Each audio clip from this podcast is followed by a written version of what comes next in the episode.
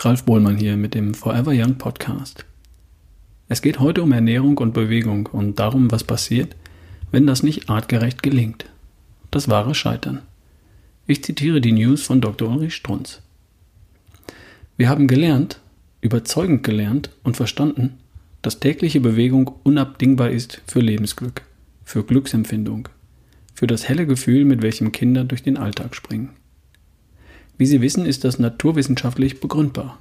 Glückshormone, Botenstoffe im Gehirn, werden freigesetzt durch ausdauernde Bewegung.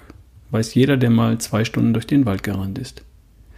Wir haben verstanden und sind überzeugt, dass die Art unserer Ernährung entscheidet darüber, ob wir Glück überhaupt empfinden können, ob wir Glückshormone herstellen, die Leichtigkeit des Seins tatsächlich spüren können. Wir wissen heute sehr präzise, woraus diese Botenstoffe sind – und was es braucht, sie freizusetzen. Stichwort Eiweiß, Stichwort Vitamine.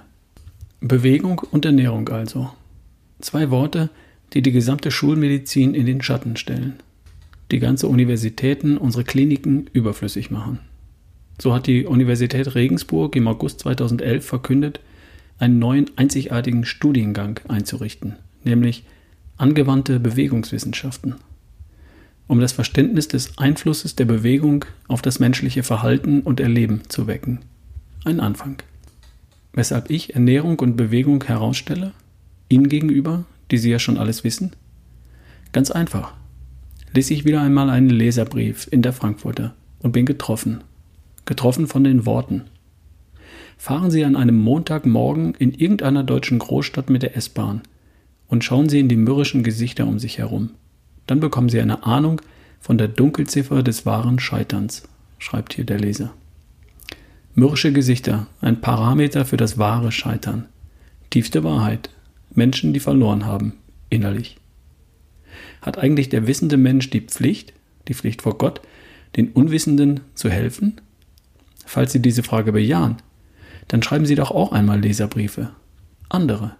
Nehmen Sie Ihre Umgebung an die Hand, Ihre Familie, und dann den Nachbarn. Rühren Sie sich. Machen Sie sich bemerkbar. Helfen ist Pflicht. Ende der News.